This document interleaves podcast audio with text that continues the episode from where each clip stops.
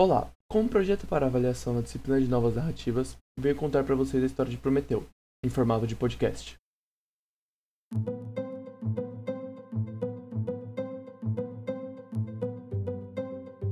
Prometeu, filho dos titãs Jápeto e Ásia, era considerado como o titã mais poderoso de sua família.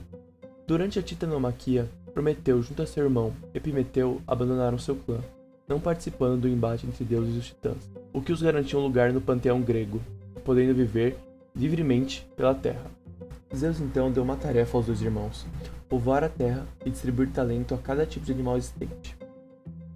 Enquanto Epimeteu era responsável pela obra, Prometeu era quem o supervisionava.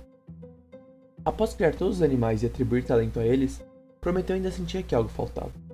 Então, por último, criou e moldou o ser humano através do barro.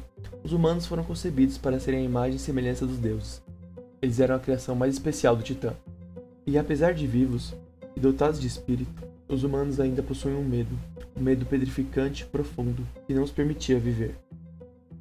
Prometeu então viu que deveria ajudar os homens a entender o mundo.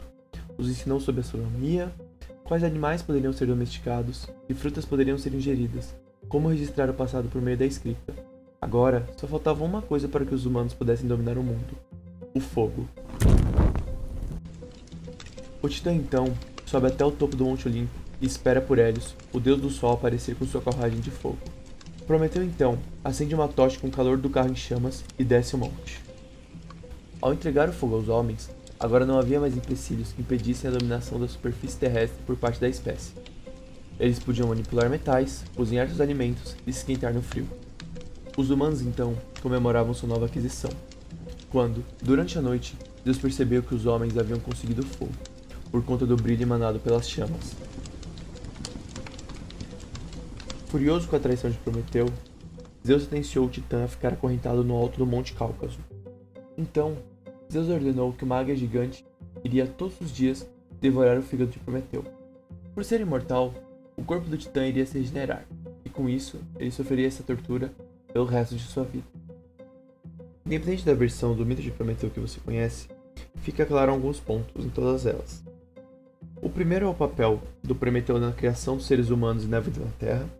O segundo é a desobediência do Titã perante a vontade de Zeus. E o terceiro é a punição que ele recebe por essa desobediência. Então é isso. Espero que tenham gostado.